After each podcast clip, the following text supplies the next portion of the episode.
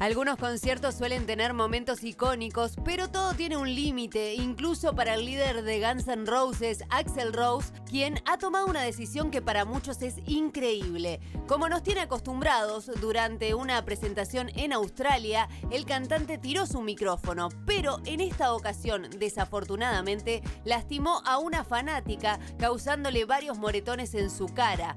Una advertencia para la gente, si Axel canta Paradise City, prepárense para cubrirse. Eso dijo la fanática y la respuesta del vocalista no tardó en llegar a través de Twitter. Ahí Axel Rose anunció que ya no lanzará su micrófono, lo que significa el final de una tradición que ya tiene 30 años y que muchos aguardan con la esperanza de atraparlo. Recordemos que algo similar le había ocurrido en 2013 e incluso en aquella oportunidad el fanático lo había demandado.